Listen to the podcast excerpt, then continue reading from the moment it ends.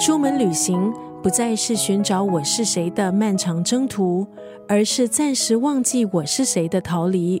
今天在九六三作家语录分享的文字，出自谢哲青的这本书。早知道就待在家。旅行对一些人来说是会上瘾的，虽然明知道旅程未必都是美好，却还是一次次义无反顾。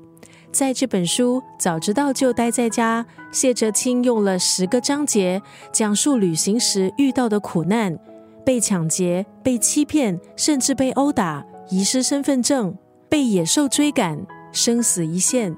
如果早知道会发生这些不好的事，你还愿不愿意踏上这段旅程呢？这本书两个最大的特色，包括作者用生动的文笔描写他旅途中遇到的一些劫难，引人入胜；另一个特色当然就是饱读诗书的谢哲青在书里大量引经据典，让知识控看了之后会觉得收获满满。今天在空中就要分享这本书，早知道就待在家当中的这段文字：漂泊多年后，终于所想所念的。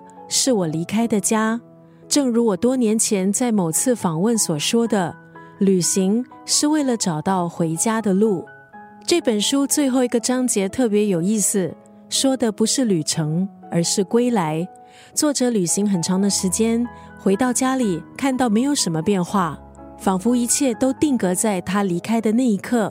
到楼下超市买个饮料，仿佛他在不在都没有什么差别。没有人知道他经历什么。有一天，作者的妈妈问他：“这样流浪的生活值得吗？为了旅行遭遇到这么多的事情，值得吗？旅行到底是为了什么？是找到自己？是忘记自己？是想让自己变成更好的人？待在家就没有办法变得更好吗？旅行的意义值得我们去思考。”今天在九六三作家语录分享谢哲青的这本书《早知道就待在家》当中的这一段文字：漂泊多年后，最终所想所念的是我离开的家。正如我多年前在某次访谈中所说的，旅行是为了找到回家的路。